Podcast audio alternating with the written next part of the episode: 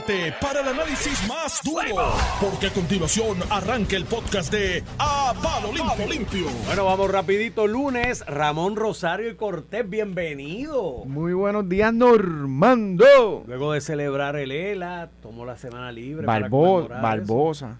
No, no, no, a mí me dijo aquí los sustitutos suyos que Pero, te- ELA. pero ellos te dijeron eso, pero tú sabes lo que estaba celebrando. De verdad. Tú me conoces más que eso. Dios mío, esas amistades tuyas hay que, Son hay que malas, son malas.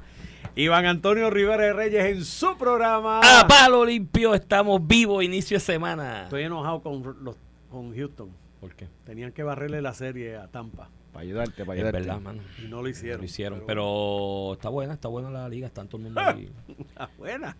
De hecho, el jueves los Astros van para New York. Jueves, viernes, sábado y domingo, cuatro Y juegos. ¿Ustedes tienen pitcher para tantos juegos? Y- y hoy- Corrido. No, y hoy empieza una serie con Tampa de tres juegos los Yankees, así que Sí. está muy complicada. Sí, pero yo creo que se define todo. Digo, los, los deadline de cambio son mañana, ¿no? ¿Y cuál pitcher ustedes van a firmar? Y Stroman. Mira, ahí. vi a, vi a Texas que firmó a... A Chelsea. Pero ellos no se han dado cuenta que lo que necesitan es relevista. Que todas las carreras se las hacen de la séptima para abajo. Mira, cuéntamelo. Mira, hay un montón de cosas pasando. Tenemos que hablar de Jennifer ahí. Se activó. Jennifer ayer A ver, hay zumbó. campaña. Ese steak que te voy a ganar, sabe, lo tengo más Ya lo tiene- cercano. ya lo huele, me ya lo huele. a burbuja. Alex, a al- Burbuja. sí, hace tiempo que yo no voy a burbuja a comerme una ternerita allí. Ese es mi plato favorito allí. En burbuja.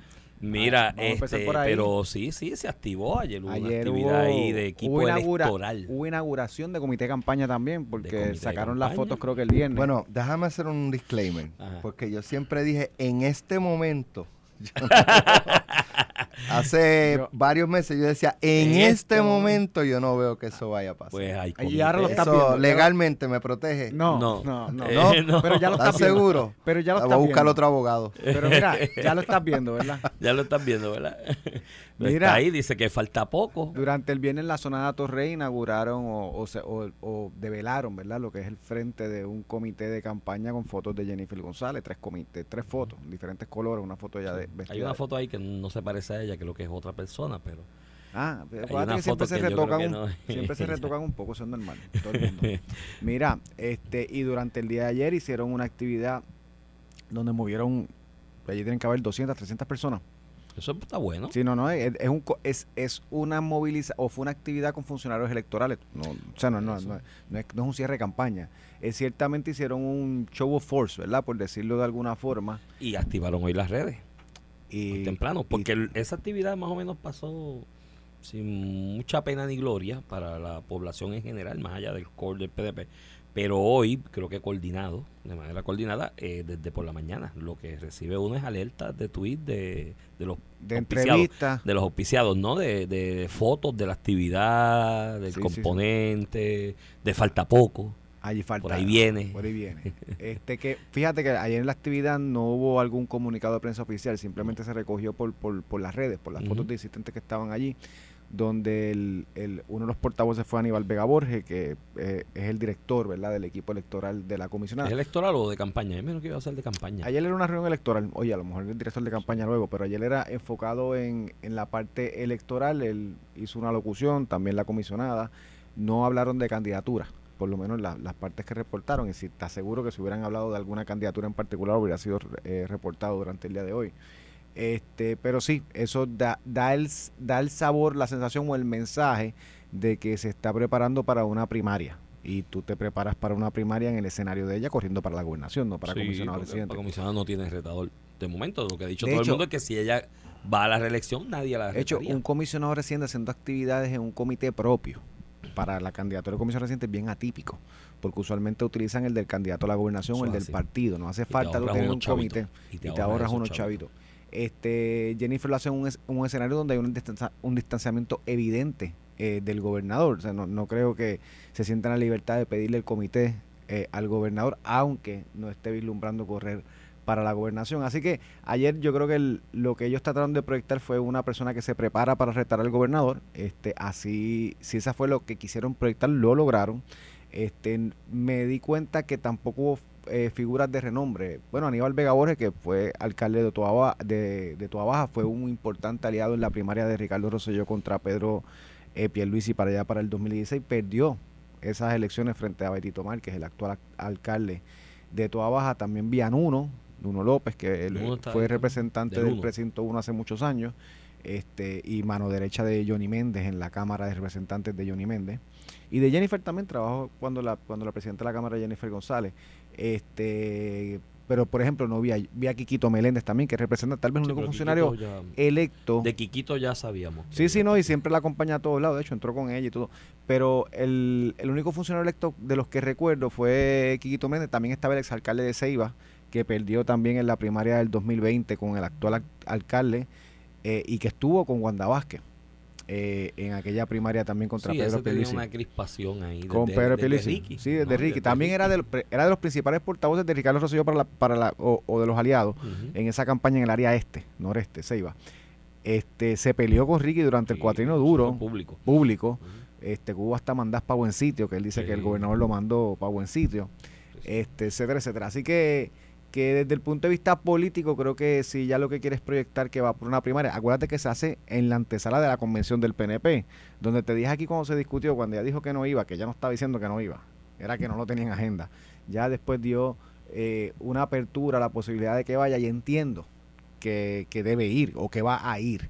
Eh, si no, sería un gran error político. Yo creo que está recogiendo vela. Me imagino que eh, sintió el calentón de haber dicho eh, que no iba a, a- a asistir a la convención del PNV por segundo año consecutivo. Y hará, hará su show of force también en la convención. Yo creo que en unos ballroom de estos hoteles donde se celebran las, las convenciones, tú con cuatro o 500 personas, una buena batucada y unos buenos pleneros, tú haces un escándalo y un revolú. Y yo creo que lo hará y se hará de alguna manera la medición de fuerza. Por eso yo te decía que, que no me hacía sentido de alguien que vaya a aspirar a la gobernación, pues decir que va a abandonar ese flanco, ¿no? De una convención del PNP donde está el core a los que tú vas a apelar que voten por ti y que te apoyen de alguna manera. Yo creo que todo va en la dirección de lo que dijo el de aquel de Ponce, Nelson Cruz, que me imagino que no lo invitarán más a las reuniones porque si vas a decir las De hecho, no, por lo menos en que- las fotos no vi a Nelson Cruz. No, no, yo creo que le dieron bola negra Le después de no, Loops. no le dijeron, le dijeron, mira, es el domingo que viene. No creo, no creo. Yo creo que le Digo, era equipo negra. electoral, no sé si Nelson iba a, va a Yo participar creo de que la le parte del dieron bola electoral. negra. Este, pero sí, eh, yo creo que todo va dirigido a que a inicios de septiembre ella anuncia su intención de ser candidata a la gobernación. Creo que lo va a inyuntar con la encuesta del nuevo día que va a salir para principios de septiembre de las posibilidades que tiene cada candidato a cada posición y allá harán los típicos cruces que hacen de, de análisis con esas encuestas y me imagino que pondrán a Jennifer 70-30 Sí. como dice el equipo de ella que está y motivará e incentivará Sí, e- con, la- esa con la- primaria. con las encuestas esas que usaban también en el 2016. Habían dos o tres que, No, no, no, que andaban del con de- encuestas en Excel diciendo que estaban del- 70, de- 30, oye, 90, 30, 90 días a favor de, de Ramón, Ricky. Ramón, del 2000 para acá, o sea, la tendencia ha sido la misma. Esto era una discusión que nosotros teníamos en la universidad en un momento determinado, junto al profesor Jorge Benítez, eh, Luis Raúl Cámara, que también es muy, muy, muy sofisticado en técnicas de investigación política, que nos cuestionábamos y nos preguntábamos si aquí eh, en ciertos medios, y se hacía referencia a ese específicamente el nuevo día, que tiene mucha captación, invierten en ello, si las encuestas se hacían para medir el sentir de la opinión pública o para generar opinión pública, ¿no? Y obviamente, para cualquier medio, una primaria es bueno, ¿no? Hay dinero corriendo en publicidad, cada quien tendrá que hacer su esfuerzo de invertir, incluyendo ese medio.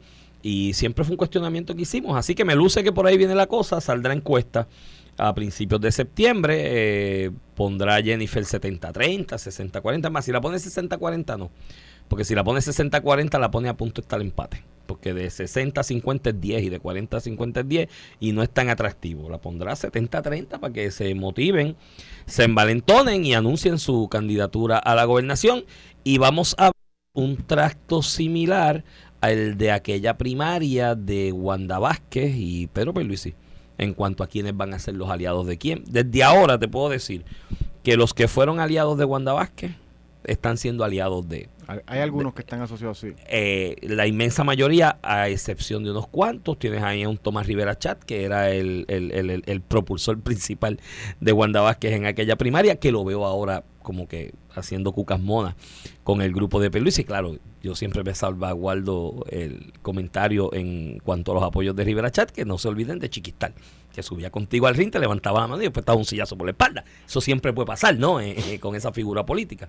Eh, y así uno que otro, pero la inmensa mayoría, Johnny Méndez, que estuvo en aquel momento con Pierluisi, pues ahí yo creo que hay unas lealtades con Jennifer de tiempo. Sí, sí, de, tiempo de la Cámara. De tiempo desde portavoz. la Cámara, eh, que creo que quizás en eso rompería a favor de Jennifer. Ya la presentó como futura gobernadora por allá en Fajardo. Videíto, Fue en un un videíto que le, dijo a Doña Petra, era que se llamaba la señora de la casa. Mira, Doña Petra, aquí te traje la próxima gobernadora. Eso tú lo haces cuando estás apoyando a alguien para esa posición.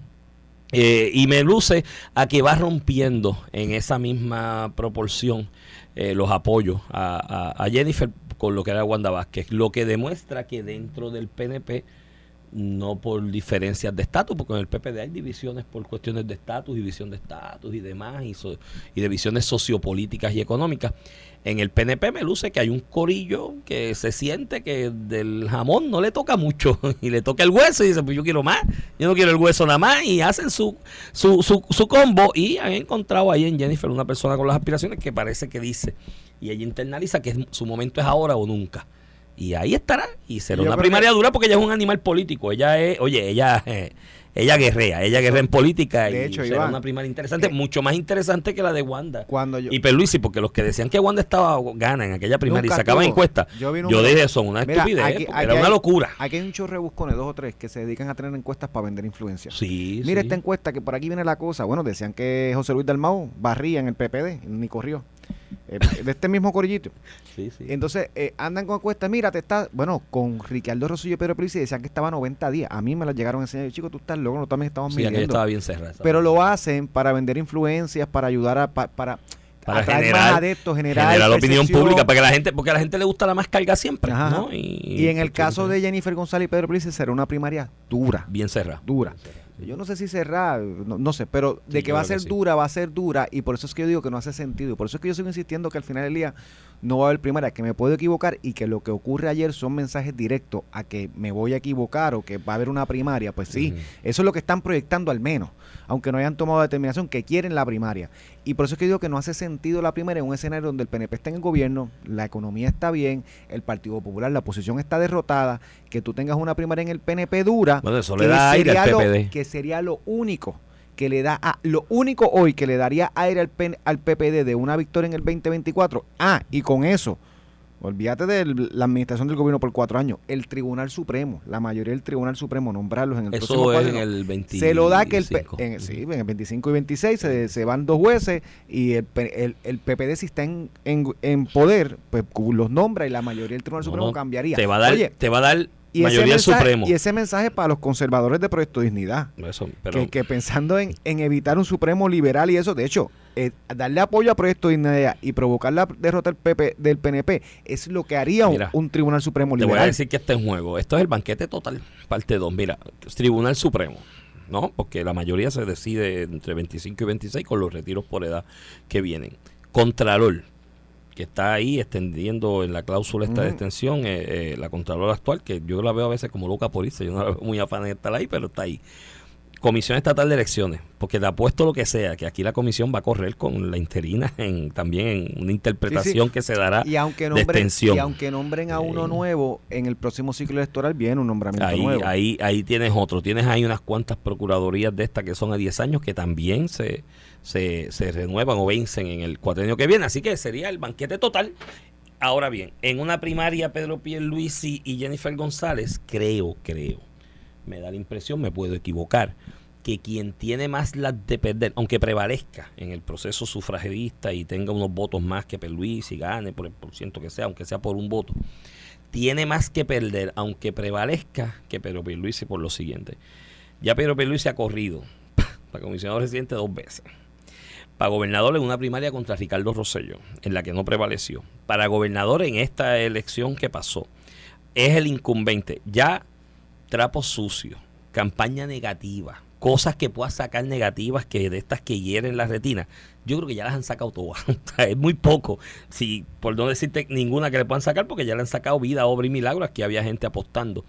Eh, incluso de la gente que apoya a Jennifer González, que aquella situación de los de los arrestos de sus primos iba a ser el clavo en el ataúd de Pedro Pierluisi políticamente, porque iba a ser el acabose, los primos. El primo eh, tiene que, tiene que ser culpable tú también.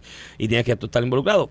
La realidad es que el transcurso de ese evento y sus alegaciones que han hecho y sus acuerdos no han dañado en, eh, en- en- en medida grande a, a Pedro Pierluisi, más allá de uno que otro que sigue con la cuestión de que es primo, pero la gente no, la- no ha hecho una relación de los actos al margen de la ley o de corrupción de sus de sus primos con él. No han hecho esa relación. es una realidad. En su inmensa mayoría la gente no lo ha hecho. Así que, que- que sacarle cosas ahora. Jennifer González, mm, eh, las veces que ha corrido para la comisaría residente, ha corrido sola. En la primaria aquella de Ricardo Rosselló y Pedro Pierluisi, aunque del grupo de Pierluisi salieron con pesqueras, bueno, estaba ahí en el grupo no, de Pierluisi. yo- yo- en aquel momento, tú sabes que yo fui director de plataforma de, de Pedro Pelici y era parte del comité de plataforma de Jennifer, Jennifer González. Yo y otros que estaban con Pedro. Ok. O sea, porque yo decía que nominar a Pesquera en un escenario político como, como el que Sí, estábamos. no era. eh, eh, Pero bueno, le hacía más daño a Pedro que bien. bottom line, nominaron Corrió a sola. Pesquera y decían Corrió que sola. corrió sola. Corrió sola. Pesquera no fue, fue un Ganó 3 a, non-factor. 3, 3 a 1. Fue un non-factor. Ahí en esa elección del 2012, corrió, digo, del 2016, corrió contra quién fue el del Partido Popular. Yo- Héctor Ferrer. Héctor Ferrer, que estaba Héctor Ferrer, no estaba en su mejor momento de salud, obviamente estaba atravesando- Eh, Era, era un excelente candidato. pero venía de un momento difícil de su salud, eso eso afectaba Tuvo incapacidad para recoger dinero. la capacidad de recoger dinero porque entró prácticamente a última Pero hora, ¿no? nunca, la, nunca la ha tenido Héctor Ferrer, a pesar de que la gente lo percibe bien en las encuestas. Sí, pero el poder político económico nunca tuvo unas realidades eh, eh, de su vida en ese momento, incluyendo una enfermedad como el cáncer, que no es poca cosa, que obviamente minaban su, su, su potencial de recaudar dinero, del activismo, de moverse y demás. Es una realidad y, y nadie lo puede negar. Así que corrió prácticamente sola. En el 2020 corre contra Aníbal, que para mí es una mente brillante y es un animal político y demás, pero ya su imagen para elecciones es es un cadáver, es un cadáver político. Y corrió sola. Hasta el presente, Jennifer no ha corrido con una estructura política y económica que le haga un opposition research bien bragado y que le venga con una campaña de oposición bien bragada. pero Y eso, a eso se expone y- y, y ma- y aunque sea ganando, termina la primaria y súper allá, y maltrecha. más allá de ese elemento que, que ciertamente es una considerar, también está si tú prevaleces en una primaria, que yo de verdad, Iván, no lo, no, no lo veo, yo no veo ni la primaria y no veo un escenario donde tú puedas derrotar al incumbente en la gobernación. No, no ha pasado, eh, porque Sí, Wanda no Wanda. Wanda no cuenta eso, porque no, no- ella no viene en la y estructura no del chavo partido. ni estructura. No, no, no viene en la estructura política, pero Iván, después que tú eh, pasas la primaria en junio, tú estás de junio a noviembre corriendo en una elección con un gobernador al que retaste y derrotaste en ese escenario y con una administración, jefes de agencias que te ven con, con, con recelo. O sea, Sí, porque las vas a votar. eh, ahí voy, ahí voy. o sea, que también es complicado, ¿verdad? Eh, Desde el punto de vista político, más allá del, de- de- de- del práctico, ¿verdad? El punto de vista político es un, es un escenario complicado. Eh, yo, ciertamente, cuando vi lo de ayer, sin lugar a dudas, están tratando de proyectar que viene una primaria. Este, yo, eh, ella ha sido muy cuidadosa de no decirlo, aunque siempre abre la puerta, ¿verdad? Que está considerando todo, que la gente la Falta para le poco, dice, el falta, poco. la- este, c- ciertamente ayer es un, lo que hicieron ayer es un paso a proyectar y lo hicieron efectivamente de que hay una posible primaria. El segundo escenario que se da el mes que empieza mañana, en agosto, eh, la tercer, el tercer fin de semana de agosto, que es la convención del PNP en Río Grande, que va a estar sumamente interesante. Y yo siempre he dicho que Jennifer González, que no es su escenario, porque la, la convención la, la ejecuta, ¿verdad? O la, lo organiza el presidente del partido. Y la pasada convención yo estuve allí, que era en todos lados que se paraba Pedro Peliz, incluso el grupo electoral. De hecho, te voy a- otras pullitas del, del grupo electoral te voy a decir ahora. Este del grupo electoral era Pierluisi cuatro años más en la Junta Estatal, que es la actividad grande, que tienen que haber cuatro mil, cinco mil personas. Sí, y lo de unidad. cuatro y años el más. Eso fue ya en la que- asamblea del PNP acá en, en marzo. Este, pero es ella ella no es para que esté ahí todo el fin de semana, pero entrar y salir con un grupo de gente similar al que estuvo ayer en la actividad le debe ser fácil sin, sin tener, ¿verdad? Reduciendo los riesgos de una pachota, por decirlo de alguna forma, y pudiendo haber dicho que fue a una convención del PNP, habiendo faltado a la última. Ayer, Vega Borges, eh, eh, en su alocución, una de sus alocuciones que hay en redes, eh, insinuó, ¿verdad? Que no, porque vamos a poner una persona que va a sacar a la comisionada electoral actual. O sea que eso es un mensaje directo a que, que, que Jennifer eh, correría no para la comisión reciente, sino para la gobernación, porque una vez se convierta en candidata a la gobernación para ser presidente del partido y nombre a la comisión electoral. O sea que la única manera que Vega Borges puede insinuar eso, de que es para sacar a la actual comisionada electoral, es porque sería Jennifer González quien nombraría a la persona en esa posición y por las redes dos o tres personas asociadas a Jennifer empezaron a, a- a decir este es el grupo electoral que, eh, que, que ni Edwin Mundo y su saco de trampa o cosas así van a poder... Ándale, dijeron saco de trampa de mundo. Sí, Ay, que eso usualmente se dicen los populares, pero en este caso se lo dijeron los, Los mismos PNP, no. dos o tres eh, PNP. y oye, eso es lo que pasa con las primarias, Iván. Eso es lo que pasa con las primarias. Ah, recoge el canto. Lo que a pasa- una persona, si a una persona el PNP le debe muchísimo, Lo que es a Edwin Mundo. Entonces, en, en contextos de primaria, tú ves los ataques cuando los Lo ataques que- deberían ser, ¿verdad? Para afuera, no para adentro. lo que le Pero da es natural y va a pasar de los dos lados. Lo que le da a ustedes un un aire de, de esperanza. De hecho, Edwin Mundo era las personas más vinculadas a Jennifer González a nivel electoral Sí, y político. Sí, sí, en alguna época. O Mira, sea, Jennifer le debe también a Edwin. Entonces, la gente de Jennifer ya atacando al pobre Edwin. Entonces después, el, el asunto es que lo único que le da un aire de esperanza a ustedes dentro de ese panorama es que el PPD va a tener su primaria también. Y aparentemente como de 4 de 5 también. O sea, que los cantos van a ser del agua al agua. Hay gente que especula con esto de que eso abre un range de posibilidades al junte o alianza o lo que finalmente terminen haciendo. eh, Victoria Ciudadana y el PIB. Eh, yo lo dudo, yo creo que la atipicidad del 2020 no se va a repetir nuevamente y la gente por sus actos se han dado cuenta que lo que le planteaba Victoria Ciudadana y, y el PIB en algún momento con la figura de Juan Dalmau como renovación del asunto político ideológico de ellos, pues no, no, no fue tal renovación. Me escribe una radio escucha, de hecho creo que es estadista porque me ha escrito otras veces cuando estamos aquí al aire y me dice estadista, dice, dice buen día, tienes toda la razón con lo del gobernador, le ha corrido todas las bases y debería decir, debería decir basta ya. Diego con Vega Borges mucho ojo con el individuo, nunca hay nada bueno detrás de lo que hace, así que ella no sé con cuál de los dos esté. contra- aunque perdió su elección, con Aníbal Vega Borges hubo denuncias, de hecho hubo, hubo arresto en toda en toda No, no, pero yo no creo nunca que hubo una imputación yo no creo que ella se Aníbal. refiera a corrupción ni nada. ok. ahí. Me refiero a que de lo político siempre sale un revolú, un chichón en las cosas que hace. Mira, cuando vengamos hablamos del PPD. Vamos para el PPD, que tú quiero estuviste ausente y en la... en Quiero la- empezar con tu columna. Por eso quiero que la discutamos porque en tu ausencia se utilizó el ELA y el nombre del ELA, la etiqueta del ELA para cada cual tratar de acer- acercar las brasas a sus sardines. Tenemos que hablar de si vamos a hablar de del Departamento de Educación, el Back to School, porque el gran el gran logro que anuncia ahora mismo la administración es que los directores van a tener una tarjeta para pagar los gastos. Y así de chavo estamos. Y es, un, y es un gran logro, lo hablamos. Está Mira, bien, pero vamos a la si, pausa. si eso es lo mejor que tú Bueno, tienes que celebrar en que educación, pues estamos fritos. Nos vamos a escuchar, hombre. Estás escuchando el podcast de A Palo Limpio de Noti1630. De regreso aquí a Palo Limpio por Noti 1630, edición de hoy, lunes 31 de julio del 2023. Este es Iván Rivera quien te habla. Se está acabando el mes, ya breve, breve es agosto. Dentro de unas cuantas horas el tiempo vuela cuando uno se divierte y el año también se está acabando. Acompaño al licenciado Ramón Rosario Cortés y Valiente de regreso a Puerto Rico después de estar comiendo tacos y chalupas. Buenos días, Iván Antonio. Mire, ¿y fuiste a, ¿no tú fuiste a México, a Cancún? A Rivera Maya, allá abajo. Ah, Rivera Maya de. Rivera, Cancún es Playa Rivera Carmen. Maya, más abajo de Playa. Más abajo de Playa Carmen.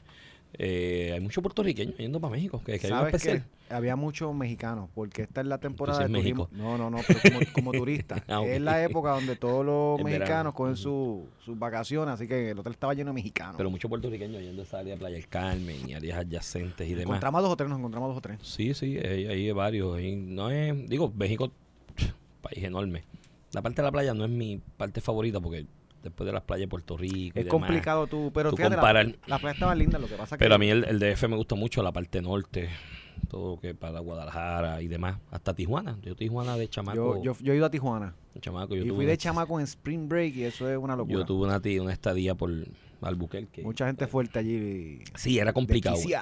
Era, era, yo estoy hablando ya de antes, noventa y pico, este era, era, era complicado. Era una época.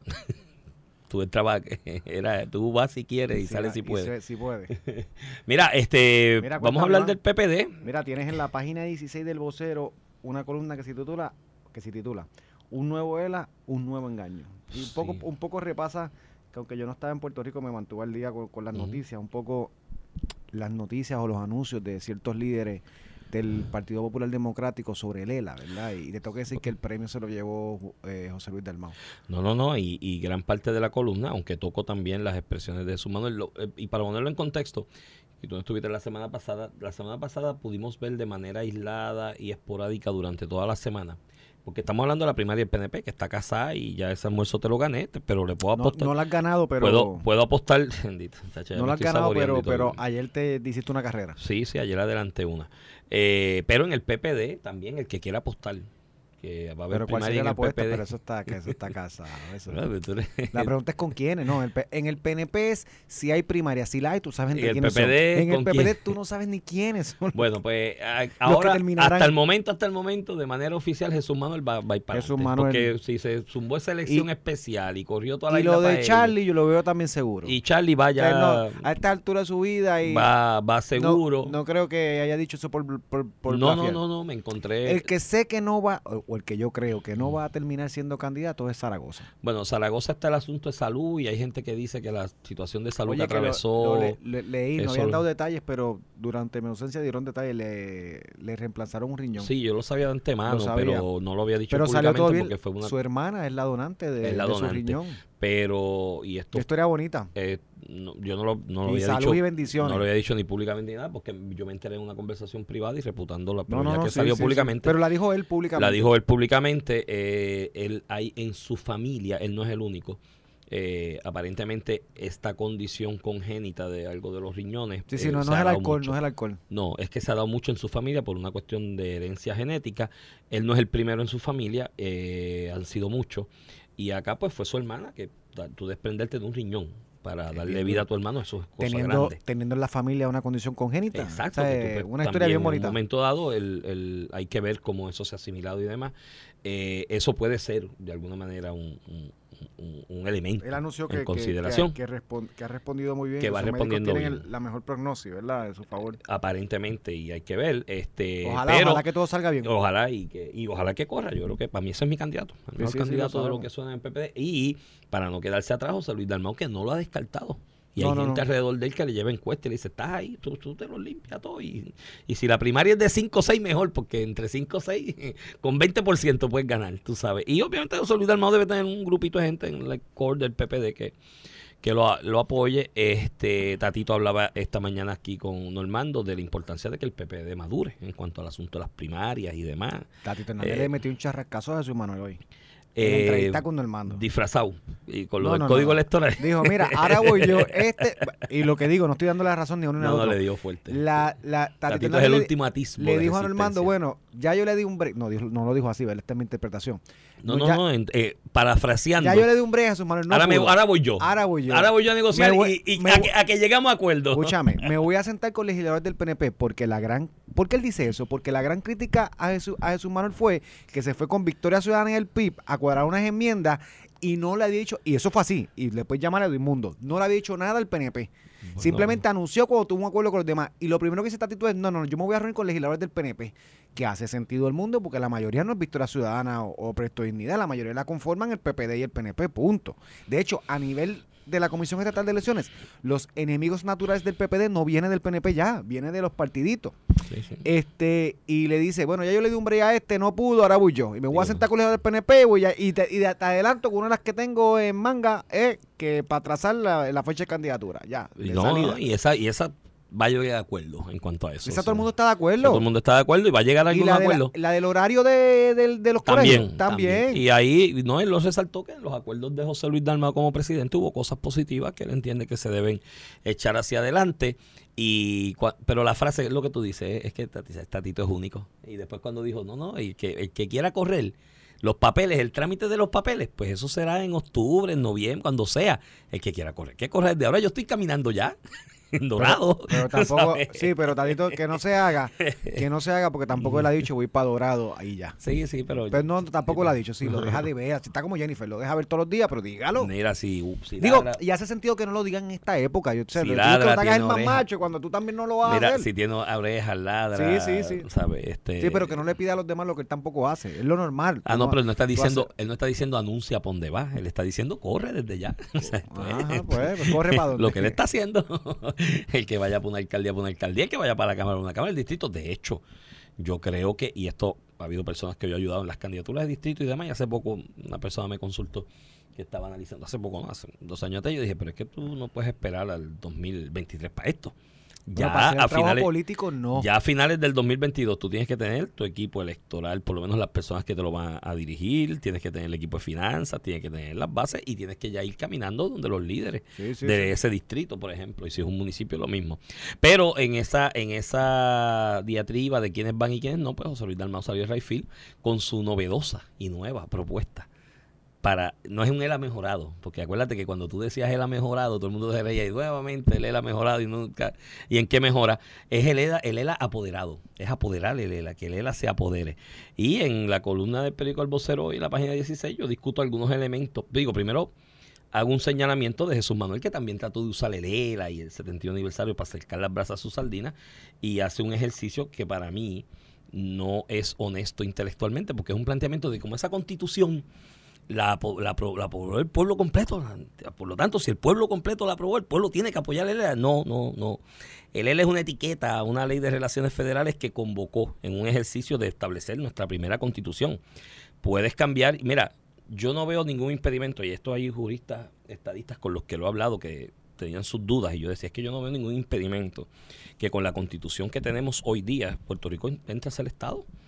Porque no veo ningún impedimento en la el- constitución el- que... el Commonwealth of Maryland, of Maryland, las constituciones estatales Por eso la constitución estatal y la de Puerto Rico son, está... son pa- son similares Pero a la si la de Puerto Rico la diseñó la- el propio Congreso. No, no. El Congreso no iba a poner nada en la Constitución o no iba a aprobar nada para la Constitución de Puerto Rico que se ratificó en el 1952 por voto directo que fuera incompatible con su ordenamiento constitucional. Así que de ahí la primera, pero no, el, el- el de etiqueta de Lela y la relación entre Puerto Rico y Estados Unidos es algo distinto a la Constitución. O sea, son dos cosas separadas y ahí pues mi, mi crítica en ese aspecto, esa línea de tratar de usar Lela. Pero la de José Luis Dalmau. José ¿eh? Luis se lleva a otro nivel. No, no, no, porque es que le da. Digo, está tratando de jugar el juego político primarista del PPD, pero hay veces que tú cuando digas algo, algo eh, tú sabes, debes tener un poco más de pudor, porque yo, yo fíjate, José Luis de Mar no, no es abogado, pero, ¿verdad? No es abogado. Sí, él es abogado. Él es abogado. Él no revalidó, él pues- es de Mayagüez. Pues peor, de la, de la Austin. de la que cerró, de Austin. Este, pero aún así, siendo abogado no, ya esto es una cuestión de que no tienes que ni ser abogado. Primero, la falta de intelectualidad de tú no decir con certeza que tú estás proponiendo un estatus territorial. O sea, Exacto. ¿es bajo la cláusula territorial sí o no? O sea, esa No, no, la- todo eso es bajo la cláusula territorial. no lo dice, no lo dijo nunca. Sí, pero pero, pero cuando le llama pacto de autonomía y Yo- no yo pacto pienso- de libre Yo asociación, pienso es que es bajo por la la cláusula cláusula. territorial, Sí. pero, pero la falta de intelectualidad de no decirlo. Segundo, eh, no- y no lo digo yo, los 25 juristas de Harvard, eh, hasta Tribe, todo el mundo este, que expusieron en el Congreso, ningún Congreso bajo la Constitución de Estados Unidos, y tú lo, tú lo explicas muy bien en la columna con, con la diferencia de lo que es España versus el Sí, sí, sistema porque, y constitucional. dame esto, porque cuando habla de pacto autonómico y el desarrollo autonómico de la mira, no engañen más. Si es con Estados Unidos, no hay espacio para el concepto de autonomía porque no es algo natural de la constitución de Estados Unidos, es algo ajeno a esa constitución. Y tú- Eh, y- Lo autonómico corresponde a España por unas razones históricas de Y en Estados Unidos, bajo el sistema constitucional, y mira, mi- y, y digo yo, tú y yo hemos mirado esto muchísimo por- porque vivimos en Puerto Rico, ¿verdad? De hecho, nuestras clases de constitucional en las escuelas de derecho en Puerto Rico se basan mucho en esto, por nuestra relación, nuestra, nuestra, nuestra ¿verdad? relación Y los histórica choques, y los choques. con los Estados Unidos. En tu- o tú eres Estado o tú eres un territorio. Hay diferentes tipos de, de territorio. Hay incorporado, incorporado y no incorporado. que es, eh, no incorporado para Puerto Rico. Eh, por eso, en el caso de Puerto Rico no incorporado.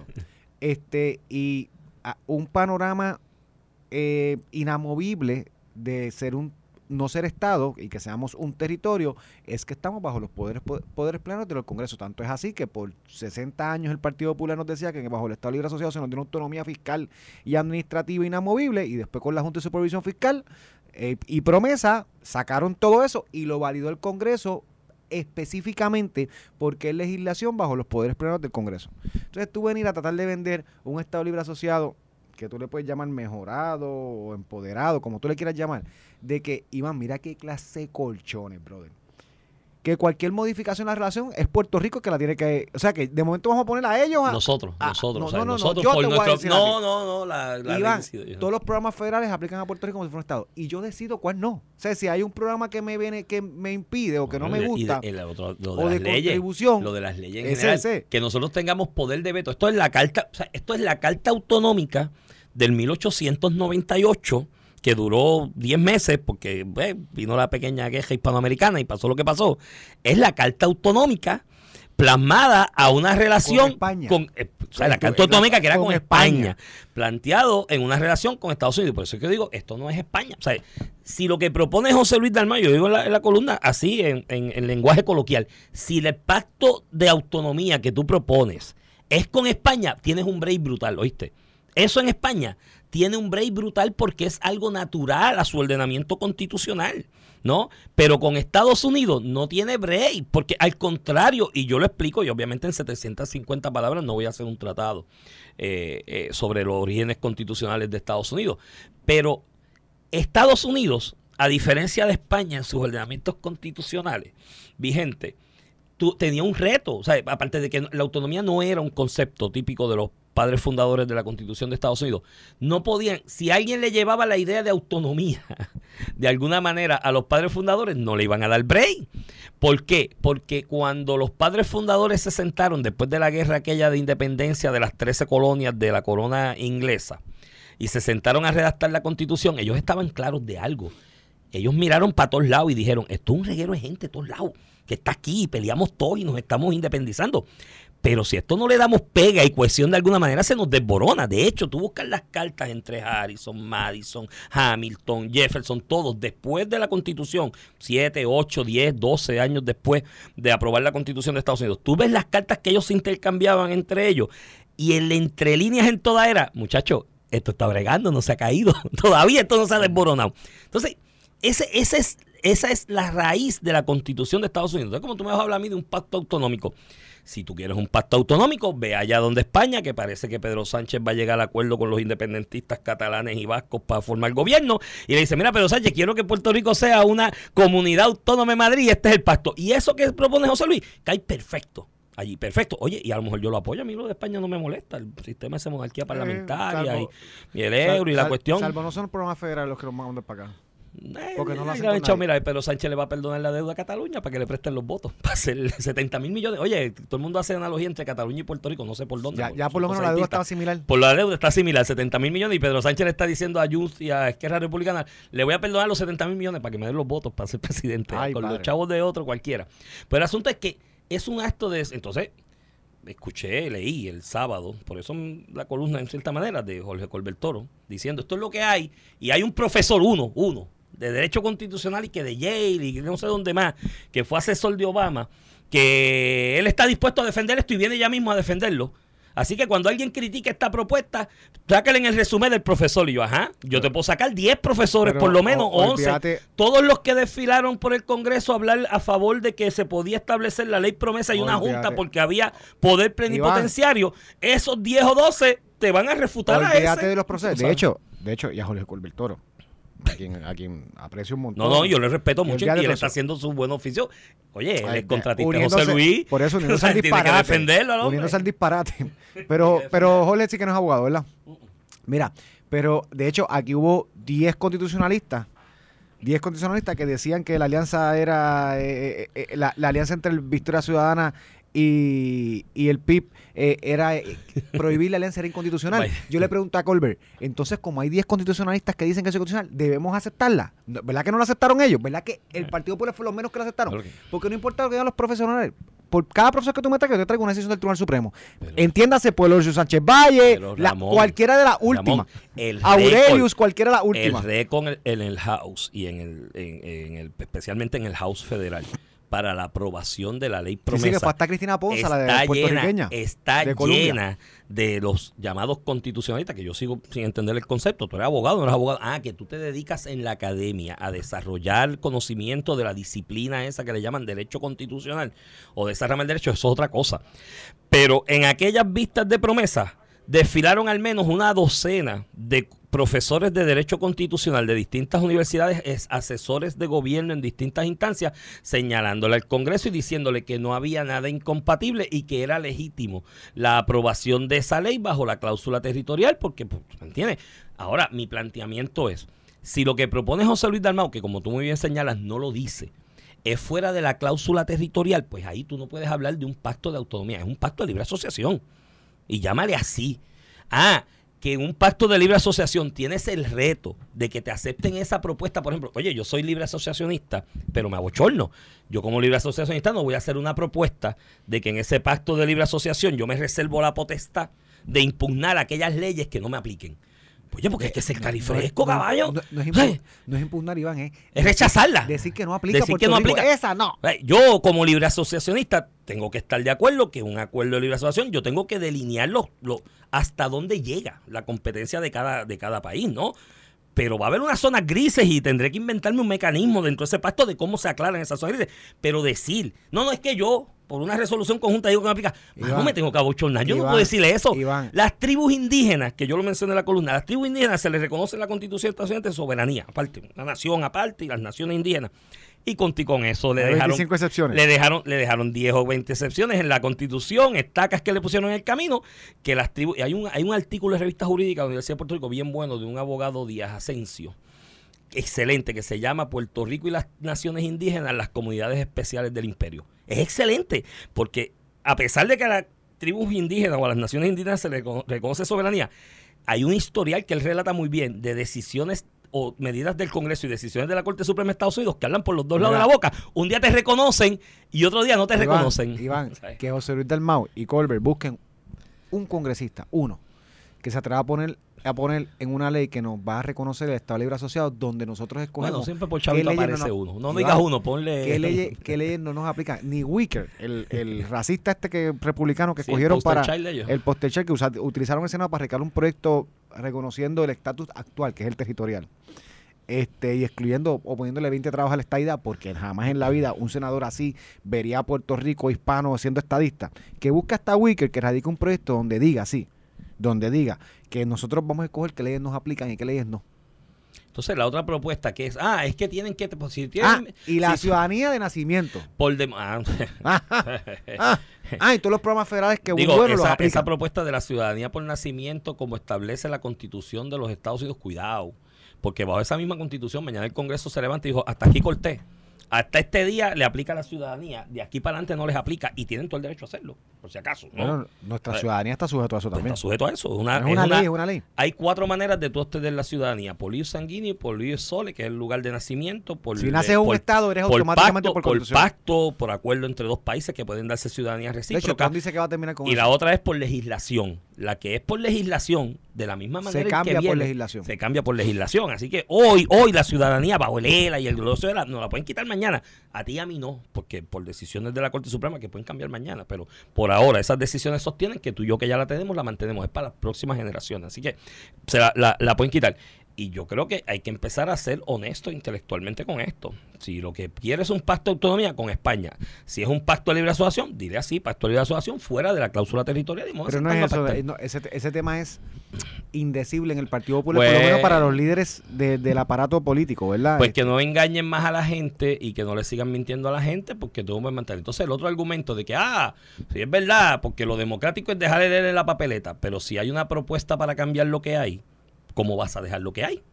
No, Porque no. la propuesta es cambiar lo que hay, Sí. porque es deficiente y Si es colonial y no cumple. Si el Congreso quiere resolver el problema de estatus o la falta de poder no o debe la falta de incluir lo que hay porque lo que hay es deficiente. o sea, Plan, decirle a los plan B, plan B. Bueno, yo te lo pongo en la papeleta, él así o no, para que la gente rechace lo que hay. o- sí, pero el primer problema que tú tienes con ponerlo en la papeleta y pasó en la consulta del 2012.